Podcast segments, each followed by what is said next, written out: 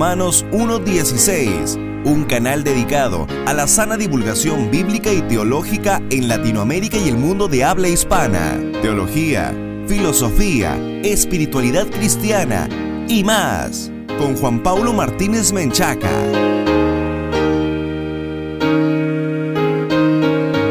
Bienvenidos patrocinadores y amigos a un nuevo programa de Romanos 1.16, el encuentro de divulgación bíblica y teológica para la gloria de Dios, el programa consentido de todos los latinoamericanos que aman la infalible, suficiente e inerrante palabra de Dios.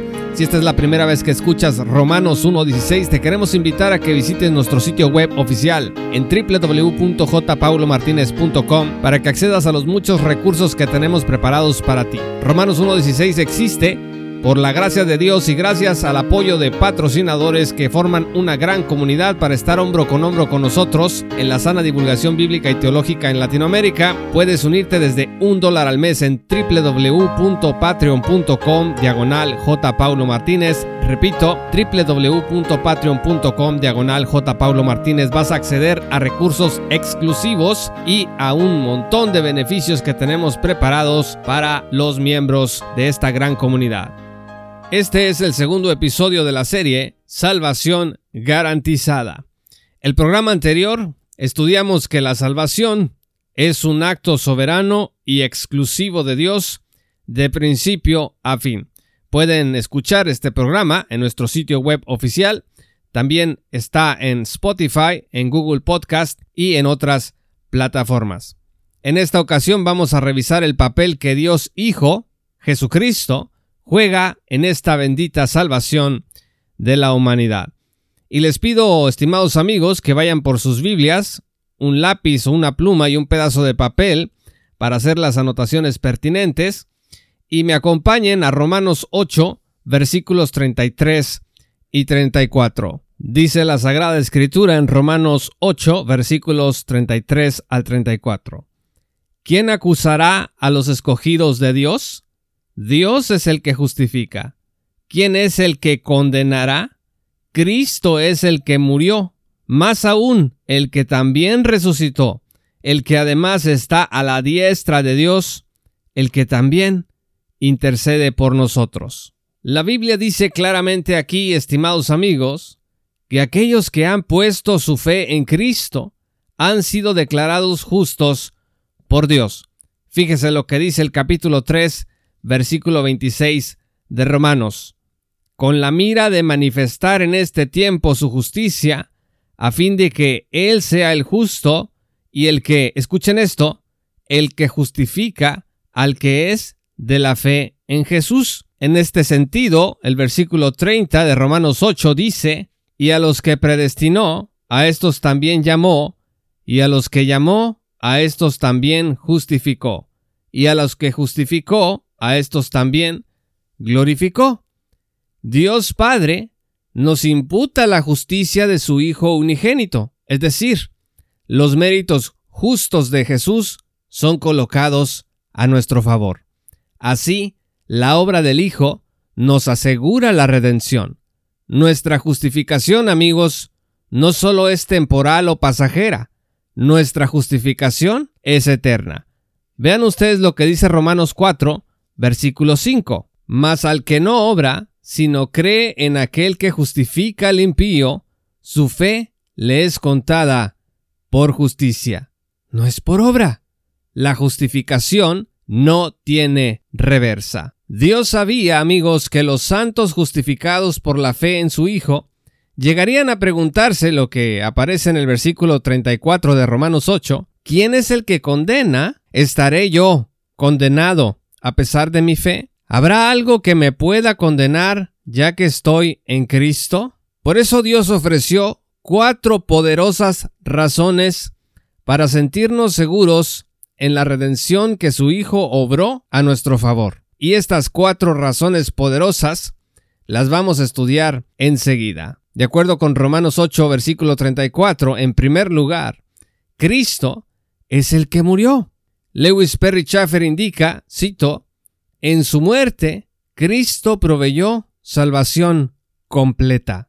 Fin de la cita. Fíjese lo que dice Romanos 8, versículo 1. Ahora pues ninguna condenación hay para los que están en Cristo Jesús, los que no andan conforme a la carne, sino conforme al Espíritu. Dice aquí, ninguna condenación hay para los que están en Cristo Jesús. Esta salvación, como dice Sperry Schaffer, es completa. Schaeffer dice en otra parte, cito, al morir Cristo, el Padre ahora es libre para perdonar justamente los pecados de aquellos que ponen su confianza en Él, porque Dios el Padre ha sido satisfecho o se ha hecho propiciación por la muerte de Cristo. Fin de la cita.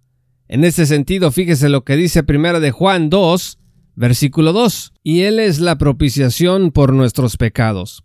Y no solamente por los nuestros, sino también por los de todo el mundo. Cristo es la propiciación por nuestros pecados. Negar, por tanto, la seguridad eterna de los cristianos es negar la suficiencia de la muerte de Cristo para salvar. Pensar que Cristo nos salva del pecado y de la muerte, pero luego hace depender esa salvación de nosotros, de nuestras obras, de nuestro desempeño personal. Eso es algo que la Biblia no enseña. Cristo pagó totalmente por usted y por mí en la cruz.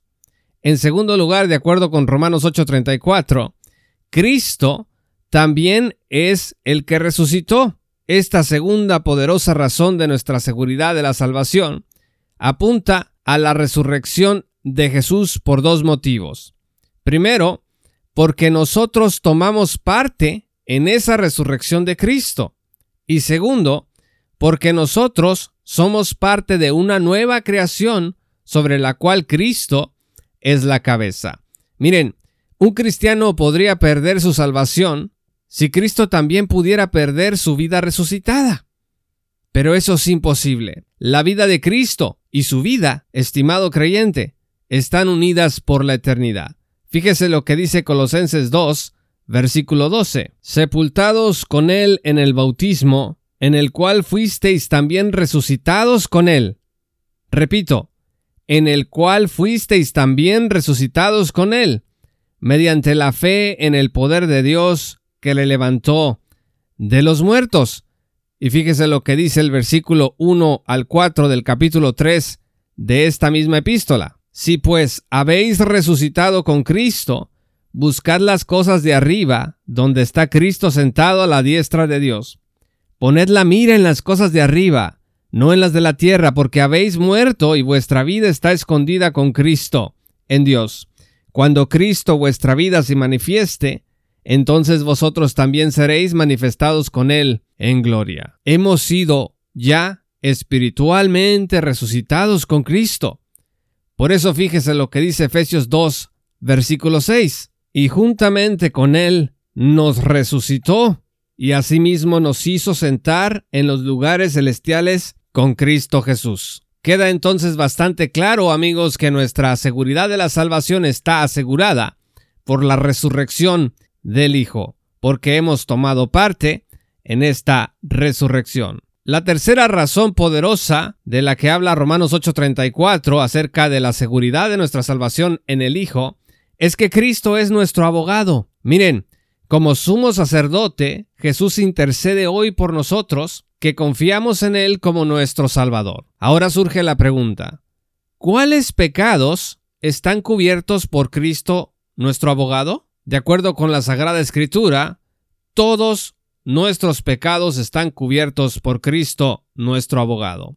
Los pecados presentes, los pecados pasados y los pecados futuros. Hay quienes opinan que Cristo cubre solo los pecados pasados y los pecados presentes al momento en que una persona se convierte, pero que de allí en adelante ya los pecados no están cubiertos por Cristo. A veces estas personas opinan así porque no quieren comunicar la idea de que el pecado que cometas mañana ya está pagado en la cruz. Creen que si enseñan eso uno se puede relajar. Pero no debemos enseñar cosas que no están en la Biblia. Fíjese lo que dice Schaeffer. Cito. En la eternidad, ningún pecado, ya sea que haya sido cometido antes o después de la fe cristiana, en Cristo jamás puede ser cargado contra el cristiano, una vez que éste se para en el cielo perfecto y completo en Cristo. Fin de la cita.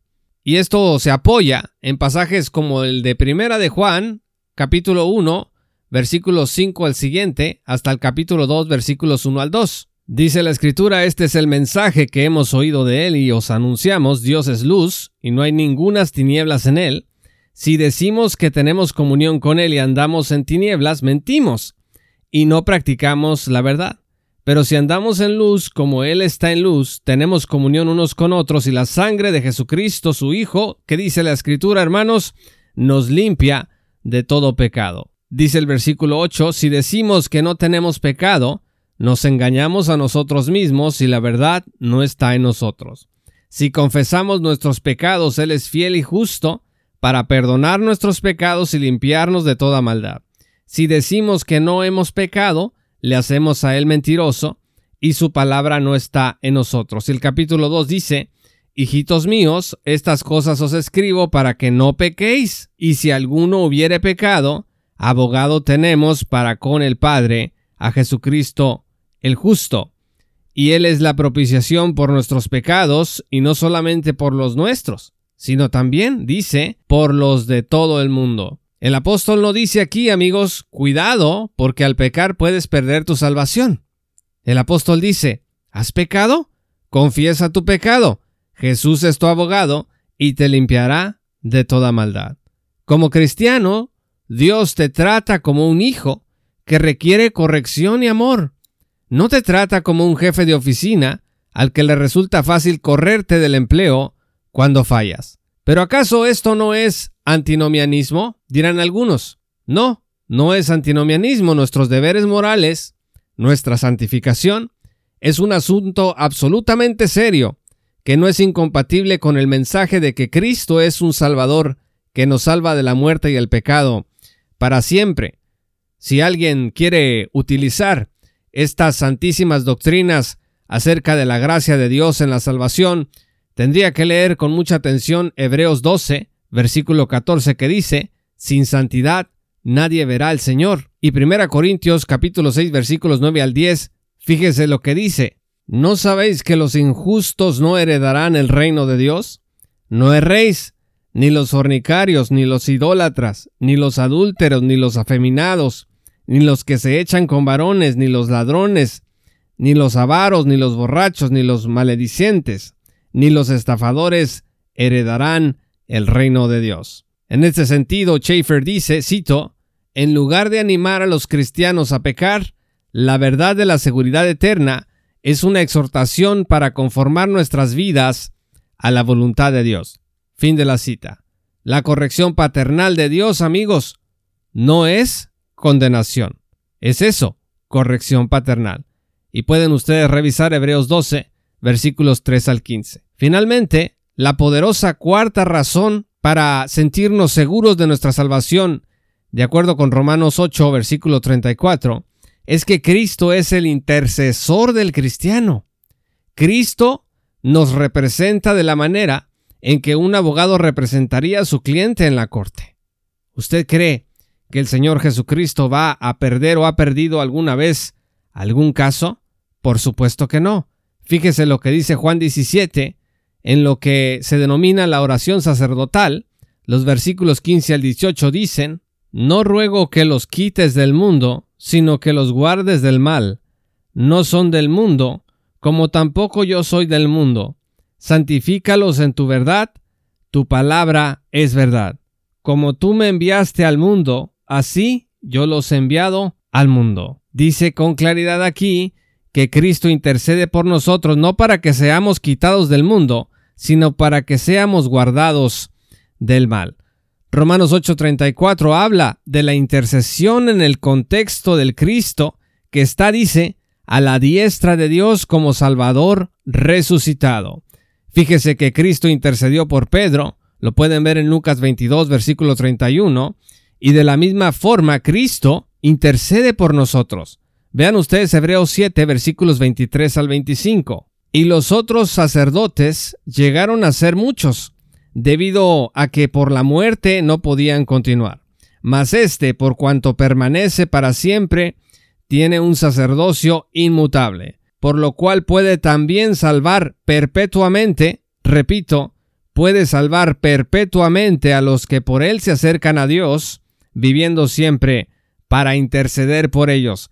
Dice aquí que salva perpetuamente y que vive para interceder por siempre por nosotros. Esta intercesión es día y noche, ahora mismo.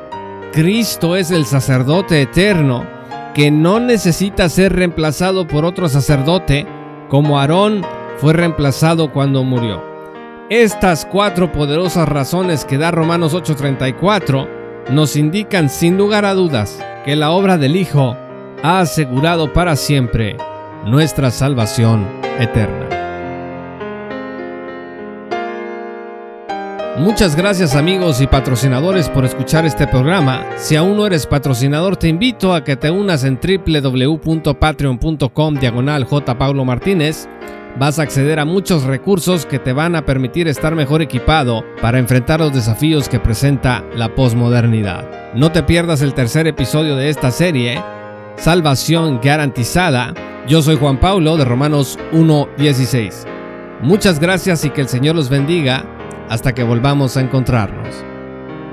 Esto fue Romanos 1.16 con Juan Paulo Martínez Menchaca. Únete como patrocinador y apoya la sana divulgación bíblica y teológica en América Latina.